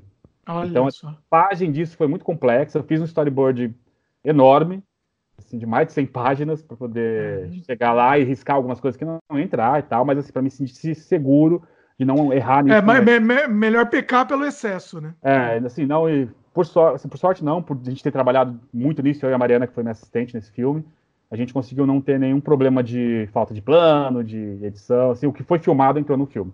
Então, é, é, foi um grande êxito, assim. Eu aconselho, amigos, façam storyboard, mesmo que seja um filme pequeno, sempre fiz e ajuda bastante. Mas você faz storyboard do filme inteiro ou só das partes mais importantes? Esse filme, particularmente, eu fiz tudo e geralmente eu faço de todos, do filme inteiro. Desde que eu comecei, assim, como porque eu gosto de desenhar e tal, é uma semaninha que eu tiro aqui, eu sento e vou desenhando e vou pensando nos enquadramentos, vou pensando na narrativa, como esse enquadramento vai dizer isso ou aquilo para o espectador. Então eu vou tentando pensar né, de como contar essa história através da, da imagem ali, já vou pensando no som também, nos movimentos de câmera. Acho que tudo isso é importante, é o que faz o filme ficar interessante, eu acho, sabe? Eu acho que é uma dica boa mesmo. Você deixar para pensar lá na hora. É, Não. É, você, tá, você tem muita coisa para se preocupar na hora. É, é. Existe, existem cineastas que fazem muito bem isso. Eu, acho, eu nunca gosto de falar que uma determinada técnica não é boa. Para mim, não funciona. E eu acho que, como é, estratégia narrativa, é melhor você criar isso antes. Mas não, você tem uma riqueza maior, né? Você consegue é. trabalhar muito mais. Você tem que ter o do tempo do mundo, né? Exatamente. Né? Então... Não quer dizer que você vai chegar lá e não vai mudar nada. Sim. Eram vários imprevistos, mas você tendo uma linha é, clara do que você quer fazer, facilita muito na hora até de você tomar as decisões. Porque ser diretor é tomar decisões. No set nunca é igual ao que você imaginou na sua cabeça. O Sim. ator vai, vai trazer uma outra roupagem do personagem você imaginava, você vai ter que se adaptar àquilo ou tentar levá-lo ao que você quer. O cenário, às vezes, vai ter uma disposição diferente, entendeu? O visual, às vezes a câmera não vai chegar onde você quer, às vezes o, o a, a, profundidade de campo que você tem, às vezes não é a mesma que você imaginou, então você vai se adaptando ali e conversando com a equipe, tentando chegar pelo menos num meio termo disso, que é o que é o normal. Mas você tendo esse plano tudo muito planejado, facilita pra caramba, assim, isso eu falo. Eu não conseguiria fazer esse, esse, esse curta da Fábulas Negras, porque ele era muito complexo mesmo, é, se não tivesse planejado muito. Principalmente que tem muito efeito também, né? Tem, tem muito efeito. Tem, ó, tem um plano lá, uma cena, que tem um plano, um plano de três segundos, é, com várias pessoas maquiadas.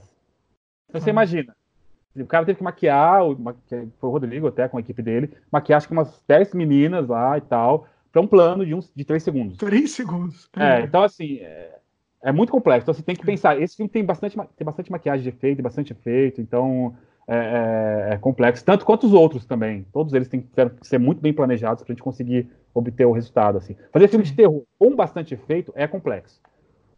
E quanto maior a equipe, eu acho que a responsabilidade é maior. É, mais, é mais, né, o peso nas costas é, é maior. Né? É, por sorte, essa equipe da Fábulas e a equipe que eu trabalho aqui em São Paulo, que é bem menor, na verdade, mas assim, são pessoas com quem eu trabalho há muito tempo. Então existe um respeito mútuo, existe essa, esse conhecimento da, da qualidade de trabalho de cada um, então todo mundo meio que confia um no outro para que a gente possa fazer o trabalho bem feito, entendeu? Então acaba e quem entra na equipe acaba entrando no, no ritmo, entendeu? A gente acaba trazendo também para só entra quem realmente é, a gente sabe que consegue atingir aquilo que a gente precisa, entendeu? É, você tem que, você tem que ter uma paixão, né? Não, não adianta, você tem que ter é. paixão por, por isso. É, não, é, fazer filme sem paixão eu acho bem difícil, assim, eu não é. conseguiria, assim, os filmes que eu trabalho, geralmente eu trabalho com, tem a parte financeira também, que eu trabalho, trabalho hoje com isso, eu vivo de cinema hoje, mas você vive de cinema? Você vive de cinema? Hoje. É, eu vivo de cinema e oficinas. Eu estou trabalhando agora, por exemplo, no próximo filme do Rodrigo Aragão. Eu trabalhei como assistente de direção, né, é, nesse filme. É, e estou trabalhando agora nos, nos, efeitos visuais do filme. Então, estou agora exatamente nesse momento na frente de uma cena aqui de, de efeitos visuais aqui no meu computador que é em que eu estou trabalhando nesses, nesses dias aqui. O, do, o longa, o novo longa do Rodrigo, é o né? novo longa do Rodrigo Aragão. Que é o, como é que chama? Cemitério? Cemitério das Almas Perdidas. Ah, é. Eu, Próximo, eu li sobre o filme. É, é. Agora eu estou fazendo esse, esse, trabalho, tem gente fazendo som, tem gente fazendo a correção de cor. A gente está finalizando esse filme também. Então é uma rede, né? Então você acaba trabalhando em outros filmes também. Trabalha também às vezes com publicidade, essas coisas também. Bacana. Bom, mas vamos voltar pro Casulo. A gente começou Casulo. a falar e foi parando. Vai lá. Então, é, a gente acabou entrando no Fábula de novo, né? Porque foi, foi, então, foi depois que eu fiz o A Loura do Banheiro, tinha esse aspecto meio pesado. Aí quando eu voltei, eu queria voltar a fazer aqueles filmes mais. Uh, como eu fazia antigamente, assim. Eu. Mas na, mas na unha mesmo. É, porque eu achei, achei divertido, e um filme divertido, com humor. E aí eu falei pra Mariana, vamos fazer um filme de. É, não posso dar é, spoiler também. Mas um filme divertido e tal, com com criaturas, com monstrinhos, com essas coisas. Tinha uma coisa que eu queria muito mexer, que era com, com monstros, com bonecos e tal. É, e aí a gente escreveu o roteiro de uma maneira que a gente pudesse filmar os dois. Né? Então, a Mariana é a, é a atriz principal do filme. Eu tenho uma, uma participação, mas é numa TV, né? ali numa, numa cena da TV, tá no trailer isso. E, e o filme é uma invasão alienígena, assim, num apartamento. Você passa num apartamento. E aí foi legal que eu pude mexer com manipulação de boneco, com maquiagem, tudo. Só que assim, uma loucura, né? Porque era eu fazendo a câmera, fazendo áudio, manipulando boneco, fazendo maquiagem de efeitos, fazendo fotografia. Então, assim, uma doideira e a Mariana também ajudando e tal. É, mas ela, como ela estava como, como atriz ali, então, né, ficava restrito. Não dava, é, é, fisicamente não dá. É, o antes do, da coisa ela ajudava e depois ela estava ali atuando, né? A ajuda dela era a atuação. Mas foi muito gostoso, porque a gente fez esse filme no nosso tempo. Né? A gente levou uns, até mais tempo do que eu comum, levou uns nove dias filmando, assim, mas era no, depois do trabalho, à noite. A gente comprava uma cerveja aqui, ia gravando e tal. E era um filme até, na verdade, que eu até pensei em fazer para colocar na internet, assim, não era nem para festivais. Hum. A gente fez o filme, eu gostei muito do resultado, tem bastante efeito especial, efeito visual e tal. Gostei bastante do resultado. Ah, vou mandar num. Tá divertido mandar nos festivais. E ele tem rodado bastante, assim. É, chegou agora no festival de número 60. Olha só. Oito, oito prêmios também, sendo que um deles é internacional. Um ou dois internacionais, assim. É, ele rodou bastante e tem rodado também. Agora, nesse ano, por incrível que pareça, a gente está em 2019, ele é de 2017. Ele está tendo um boom de festivais de novo, assim. Então, é, eu creio que, por esse fator que eu falei, ser um filme honesto, é aquilo ali. E ele é um filme trecheira, de, eu vou ter fazer um. Mas Assume bem, a trecheira, né? divertido, é um filme feito em 4K, com a fotografia bacana, com a maquiagem bacana, entendeu? E é um filme divertido, entendeu? Assim, eu me divirto assistindo, eu vejo, eu tive algumas sessões com a plateia e eu vejo a galera rachando o bico, assim, então isso que era a intenção mesmo. Então isso tem alguns momentos de susto também que a galera pula da cadeira. Então é aquele filme que esse é esse aspecto montanha-russa mesmo que eu acho divertido nos filmes, né? É então, legal quando você, você, faz a cena para a pessoa rir de propósito. Quando você faz uma cena que acha que a pessoa vai se assustar e vai rir, e rir aí, aí, aí é, é, é, a desgraça, ruim. Não, né? é. Não, mas esse filme, o aspecto dele é de humor mesmo. Ele, é, chamo, ele chama de isso. é um sci-fi com humor. Eu nem, nem posso falar que é só sci-fi, porque ele é um, um sci-fi com, com comédia, assim. E a Mariana tá muito bem no filme, então tá, tá bem divertida, assim, a, participação dela, assim, como atriz principal. E é um filme que tem essa... Tem uma coisa que eu sempre tento fazer nos filmes, que é um filme pequeno com cara de grande. Ah, então, tem, então você acaba assistindo e você fala, pô, os caras talvez precisassem de uma equipe grande ali, mas foram, fomos só nós dois que fizemos o filme e, e o resultado tá ali na tela, mas como eu falo, a câmera você aponta para onde você quiser. Então você consegue enquadrar ali e você pode transformar um canto do, da sua casa numa nave espacial entendeu? Você pode, e com, e com o advento do, da, da, tecnologia digital, né, do cinema digital, você pode fazer efeitos especiais incríveis em qualquer programa, aí até programas gratuitos, entendeu? Então dá, com você, com estudo é, e a decupagem certa do seu material e roteiro bacana, você consegue fazer o que você quiser, cara, hoje em dia. Bacana. E sabendo as limitações, é claro. Sim, é, você tem que saber Isso das é suas limitações, até onde você chega. Né? Exatamente. É, Bom, depois do Casulo veio. Casulos veio Cova Humana. Cova Humana. Ainda nessa. nessa temática, dessa estética de fazer o filme nós dois. Aí eu falei, vamos fazer dois filmes, o Casulos, e depois vamos inverter. Eu faço um que eu faço o papel principal e você vai fazer a fotografia, Mariana. E foi assim. E o Cova Humana ele é um filme que fala sobre o luto, né? E ele surgiu de uma ideia, de uma, de uma conversa também de bar com um amigo meu que estava aqui, é, em São Paulo, ele é do Espírito Santo também, é um produtor de lá, e ele contou uma história muito curiosa dele é, à noite com a, de, uma, de uma atitude que a, que a mulher dele fazia quando estava sonâmbula, eu não posso contar, senão acabo contando spoiler do filme, e eu falei, pô, isso dá um filme. E aí, rapidamente, já veio a ideia toda, eu escrevi, e a gente filmou aqui, eu e a Mariana também, esse foi uma semana para filmar, um curta de 10 minutos, assim, e ele tem essa coisa de um terror um pouco mais atmosférico. Né? Ele não é um filme de susto, não é um filme, é um filme um pouco mais sério, um pouco mais dramático, digamos assim, que lida com uma coisa bem mais profunda, assim, que é o, que é o drama de você ter perdido alguém e tal, como as pessoas lidam com isso. Né? E aí eu quis trazer essa coisa da, do drama e transformar ele num, numa figura de terror, num, isso aí, entendeu? Então é, é lidar com isso. Então foi um pouco mais sério. É. Ele também tem passado em bastante vários festivais, assim, mas, é, incrivelmente, é, é, é, um barato quando você faz um filme totalmente diferente do outro, como eu tento fazer sempre, como em alguns festivais passa, em outros não, e vice-versa.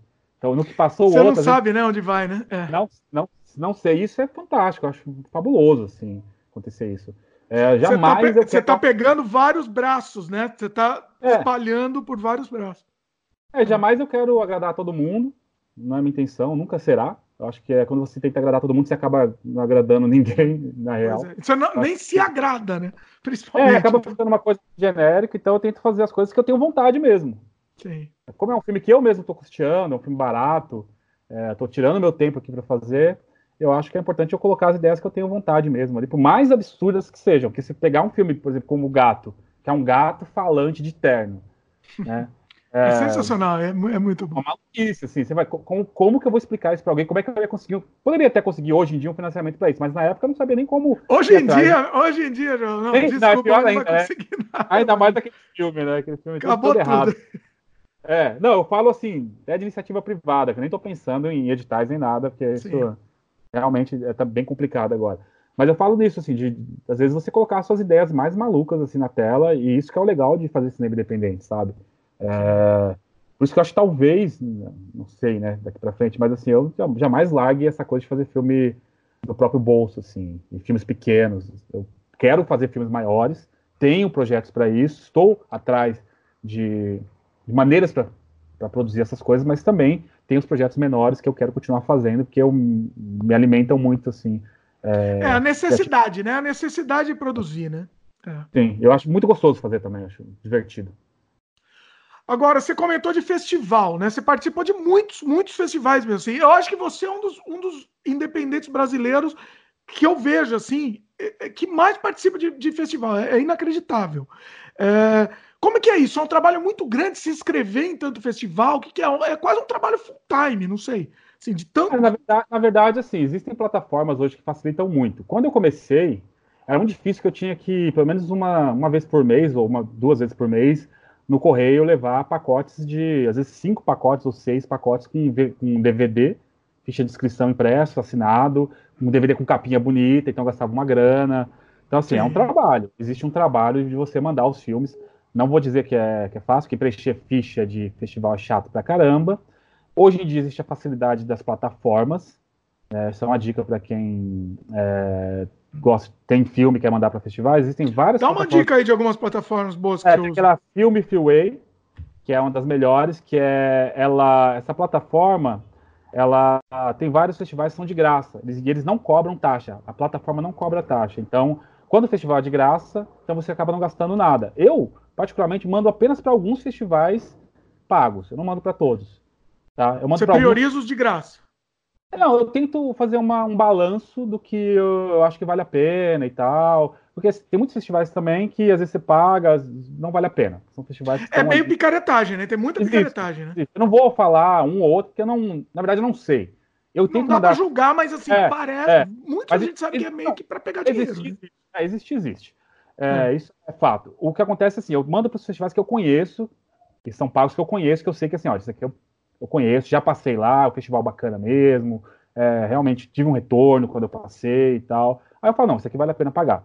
É, e mando para vários de graça também, os que valem a pena também, que tem a ver com o meu filme. Então é, é um trabalho, esse trabalho de mandar, por exemplo, no, nas plataformas, é um trabalho quase semanal, mas uma vez por semana, uma horinha que você fica ali trabalhando, você consegue mandar.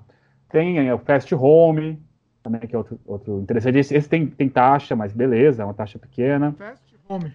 Isso. Tem o Click for Festivals. Tá? E tá no post aqui, viu, pessoal? Tá. Movie Beta também. Tá? Movie eu Beta. Uso, é, eu uso geralmente o filme for é, Film Way, o Fast Home e o Click for Festivals. Eu tá. uso esse. São os que eu uso mais, assim, que eles já abrangem uma, um, um range muito grande de festivais, né? Mas existe também o trabalho de você entrar, por exemplo, num. Tem um, um site que eu sempre falo pro pessoal que me pergunta, porque as, as pessoas me perguntam achando que existe uma, uh, um segredo para passar em tantos festivais. Não, eu acho que é mandar. Se seu filme for adequado àquele festival, eles vão te selecionar. Se não for. O segredo vão... é fazer filme bom. eu também, também. É. Mas eu, acho que existe espaço para todo mundo, entendeu? É, eu não vou nem entrar nesse âmbito, porque assim, eu também não passo um monte de festivais. Ninguém vê os festivais que você não passa. Só só vê o que você passa. É, então existe isso também. É, essa característica. Então, assim, é mandar para os festivais, não ficar bravo se não passar, entendeu? Porque não, é, não existe sacanagem na maioria dos festivais. Geralmente não passa porque realmente ou não coube na programação, ou eles não gostaram do seu filme, entendeu? Isso não, é, isso não tô, é não tô botando valor se é bom, se é ruim. Sim. Os caras não gostaram, entendeu? Tem é. festival que eu já passei, já ganhei prêmio e depois não passei. Tem festival que eu passava e depois hoje não passei. Tem festival que eu não passava e hoje eu passo. Isso é, pode acontecer, é normal, tá, gente? Isso não, não fica preocupado com isso. Nunca acredite em quem fala que seu filme é uma porcaria ou quem te fala que você é um gênio. Pois é, exatamente. É, é, é a, a, juízo de valores varia aí, né? E, você, e a gente, e, só mais uma coisa disso de novo ah, que é importante desculpa, falar festival. Eu acho que é assim, por exemplo, só o, o, essa coisa do filme passar ou não, cara. Me perdi agora. Eu ia falar, perdi. Pode falar o que você ia falar. Depois eu, eu acho que talvez você fosse até falar o que eu vou perguntar mesmo. A questão do retorno dos festivais. Né? Ele dá um retorno além do prestígio, os prestígios de falar, ah, ganhei, no, ganhei, participei do festival e tal. O que, que você acho... tem a dizer? O curta-metragem, na verdade, é uma grande vitrine para o seu trabalho, né? Então, é, você passar no festival, é, você primeiro passar num festival importante, ou qualquer outro festival, é, é, é importante primeiro para que as pessoas vejam seu filme. Acho isso bacana. Já disso aí já vem um feedback incrível te ajuda até a melhorar os aspectos do seu filme, dos próximos trabalhos e entender para qual público você está falando. É, quando você ganha um prêmio, isso, de certa forma, é, vai. É um, é, um, é um carimbo ali de que você fez um trabalho bacana que você atingiu aquele público ou aquele, aqueles críticos, né? E, de certa forma, como eu trabalho no, com cinema, isso é uma forma até de me vender como profissional.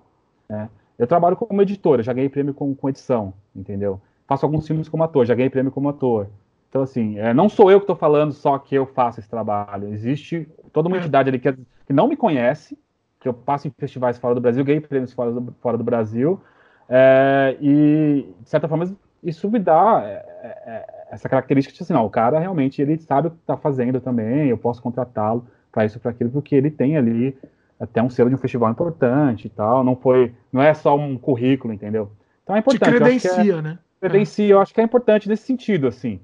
É, é bacana pro ego, não vou mentir, você ganhar um prêmio, entendeu? Sim. Mas você não pode deixar isso subir a cabeça também, porque, como eu falei, são pessoas julgando, é, é, é uma coisa subjetiva, de repente aquele grupo gostou do seu filme, é, e é importante você ter esse pé no chão. Mas, de certa forma, é, enriquece sim. Acho que a gente fica muito feliz também de ganhar, e é uma grande honra. Sempre que eu ganho, eu fico muito feliz mesmo. Assim. Muito bom. É. Agora, uma outra coisa, você faz muito curta-metragem, né? Você não acha que o curta tem um acesso. O, o, a circulação e o acesso do curta é muito restrita? Com certeza, é, é, um dos problemas que eu tenho, assim, não ter um longa-metragem, na verdade. É, eu não fiz um longa-metragem ainda, por, não porque eu não queira, assim, eu tenho já alguns roteiros para isso, mas eu estou buscando um aporte correto para fazê-los também, né? Eu tô penso eu que se eu não conseguir no próximo ano, eu devo fazer alguma coisa com baixo orçamento mesmo, é, porque agora já chegou num limite já para mim, porque o curta-metragem já me deu o que eu podia me dar, de verdade, assim, eu sinto muito realizado com os curta-metragens que eu fiz. Não, isso não quer dizer que eu não vá fazer mais, vou continuar fazendo. Eu acho que tem histórias que são é, que só podem ser contadas com curta-metragem também. Assim é, não, não querer encher linguiça para fazer um longa, né? É. Não, exatamente. Então, assim, vai muito. Mas hoje eu sinto necessidade de. Já tem, venho falando isso há alguns anos já, vai ter gente que vai dar risada na minha cara, quem me conhece. Mas não consegui ainda, na verdade. Foi assim, não foi porque não quis. Porém, tem alguns projetos que já estão encaminhados para que eu possa fazer isso. Assim. É muito cedo para falar deles ainda, mas tem algumas ideias muito boas, assim, que eu acho que daria um ótimo longa-metragem. Já, já tem argumento, já estão encaminhados até para algumas coisas uh, para conseguir financiamento de algumas formas. E tem outros projetos que eu quero começar a fazer também para fazer de baixo orçamento, como eu faço aqui na produção pequena também. Né? Mas acho que é importante partir para um longa, assim. Eu participo, não sei se está na sua pauta, mas participo agora vai entrar é, em 2021, né? Vai sair agora o, Histórias Estranhas 2. Né? Ah, boa. É, é tava na pauta para falar dele. É, convidado pelo Ricardo Giorgi, que é o organizador do projeto. Ele tinha me convidado para as outras, é, para a edição anterior, mas eu não consegui por conta de projetos que eu já estava fazendo, estava muito sobrecarregado. E aí eu entrei, é, eu estava fazendo um projeto com que tinha a ver muito com o tema com meu amigo e também diretor Tiago Amaral, né, que é lá do Espírito Santo também, né, é, a gente já estava fazendo um projeto eu, e eu falei para ele, olha, gente, você não quer colocar esse projeto nesse no Histórias Estranhas, que eu acho que é um projeto que tem tudo a ver com ele, a gente pode dirigir juntos, né, e a gente se juntou para fazer um dos curtas que vai entrar no, Histórias Estranhas, assim, que é um projeto que eu acho que eu respeito muito, acho muito bacana, assim, eu achei a, a, os dois que saíram, né? Teve um que era o 13 Histórias Estranhas, que é muito bacana. O Histórias Estranhas, que saiu ano passado no cinema, ou foi esse ano, agora me fugiu, mas saiu até é, há pouco tempo atrás. É um filme muito bom, achei muito bom, assim, achei muito bacana. Tem essa coisa da antologia que a gente estava falando que a gente gosta, né? Quem gosta de antologia se diverte muito. Então, assim, é um grande prazer participar e tem vários cineastas muito bons, assim, participando. Então é uma grande honra também participar e eu quero fazer um, um projeto bem bacana. Assim, a gente está trabalhando no roteiro agora e a, a ideia é fazer um coisa bem, bem maluco. Assim. Bacana. O... Assim, eu, tinha, eu tinha ainda a pauta, ainda tinha alguns assuntos ainda, mas o, o nosso programa já está ficando grande, né? Você vai ter que voltar aqui, já. Vamos ter que combinar outro programa. Cara, assim, assunto que não falta. Assim. É, deixa aqui é, 20 anos fazendo essas, essas Pois é, é gigante. Aí, e tá espetacular, tá espetacular. Uh, assim, durante todo esse tempo, tem algum momento que bateu desânimo? Todo dia. é, nó, é nós. Estamos aí. Falar a verdade, todo dia dá, dá, um pouco de vontade de desistir, mas a, acho que a vontade de fazer é maior. Então, essa balança acaba pesando mais para a vontade de fazer. É uma loucura tentar viver de cinema no Brasil como eu, eu vivo hoje, Mas é muito prazeroso quando você consegue colocar suas ideias num filme, é, agora num quadrinho, por exemplo, que eu estou fazendo agora. Então é, é, uma coisa que eu sempre. É meio estranho falar sonhar, né? Porque sonhar você está sonhando, está realizando. É muito legal.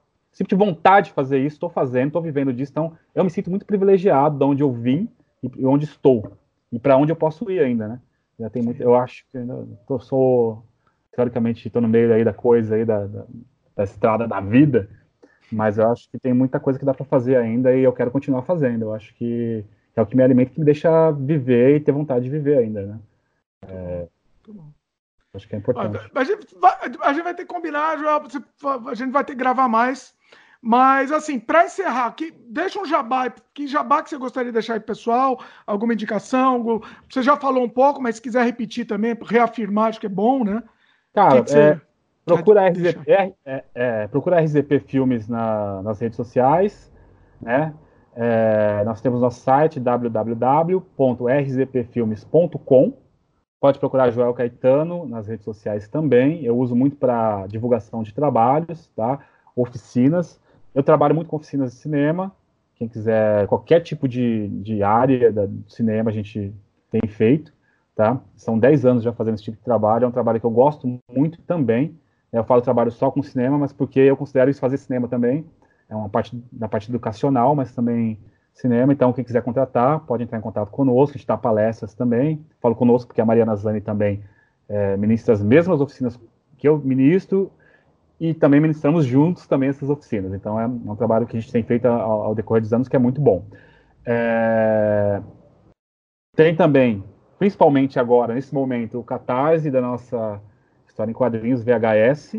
Tá w... acabando, inclusive. Corre é, lá, tem que correr. Tem, é, por favor, não percam, porque é um projeto muito bacana. Não falo só por mim, mas assim, vários profissionais aí é, muito bons que estão é, integrando esse grupo aí desse, desse quadrinho que você vai encontrar ali no www.catarse.me barra VHS, tá?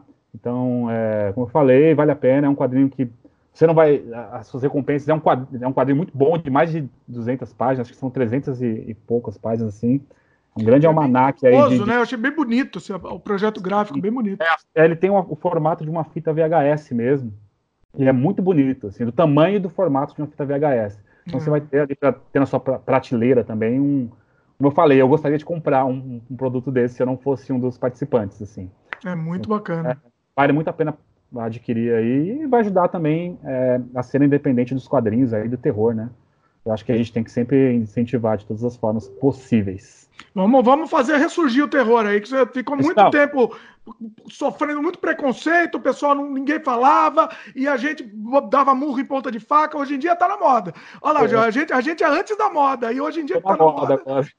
tem, que, tem, tem que aproveitar essa moda, né? A não, gente vamos... já dava murro há muito tempo em ponta de não, faca. Vamos, a gente tem que se juntar para que, a, que essa cena cresça cada vez mais e que tenha, eu acho que tem que ter uma frequência mesmo, sabe? Então, assim, nos quadrinhos. É no, no, cinema, na música, em qualquer tipo de arte, na animação. Então, assim, a gente tem que se juntar e tem que um falar do trabalho do outro, é, para que a coisa cresça e que a gente possa é, sempre estar tá vendo coisas novas, né? Eu acho que e coisas muito brasileiras também, principalmente, que eu acho que é Sim. é bem interessante. Muito bom. Bom, Joel Caetano vai voltar aqui no programa. A pauta ainda era gigante, mas como o programa já está gigante, a gente vai combinar outro dia, Joel. Vai, vai voltar aqui. Até a gente vai ter o um retorno do pessoal também, comentários e tal, e a gente vai montar uma outra pauta, vamos, vamos combinar de novo. Beleza? Cara, quero agradecer muito é, o convite, assim, foi um prazer participar. A primeira vez que eu participo de um podcast, sempre tive vontade também. É, é uma honra, cara, participar. Eu já tinha ouvido algumas é, edições anteriores e sempre achei muito bacana, assim. Então, muito obrigado por me convidar. Pô, que bacana. Obrigado, digo, digo eu, e, e vamos, vamos conversar para. Vai ter muita coisa pela frente. É isso aí. É isso. Se você estiver assistindo aqui em vídeo, você estiver assistindo no YouTube, comenta aqui na própria página de vídeo do YouTube. Se você estiver escutando em áudio, manda e-mail para a gente, ou você pode entrar lá no YouTube também e comentar. E distribua esse programa, deixa esse programa chegar para o maior número possível de pessoas, porque é legal, vamos espalhar a palavra, né? É muito importante. É isso. Agradecer mais uma vez, Joel. Muito, Valeu. muito bom. Tivemos uma aula aqui hoje, praticamente. É uma aula de cinema independente, foi sensacional. E é isso daí. Valeu, meus queridos. Até a próxima. Valeu!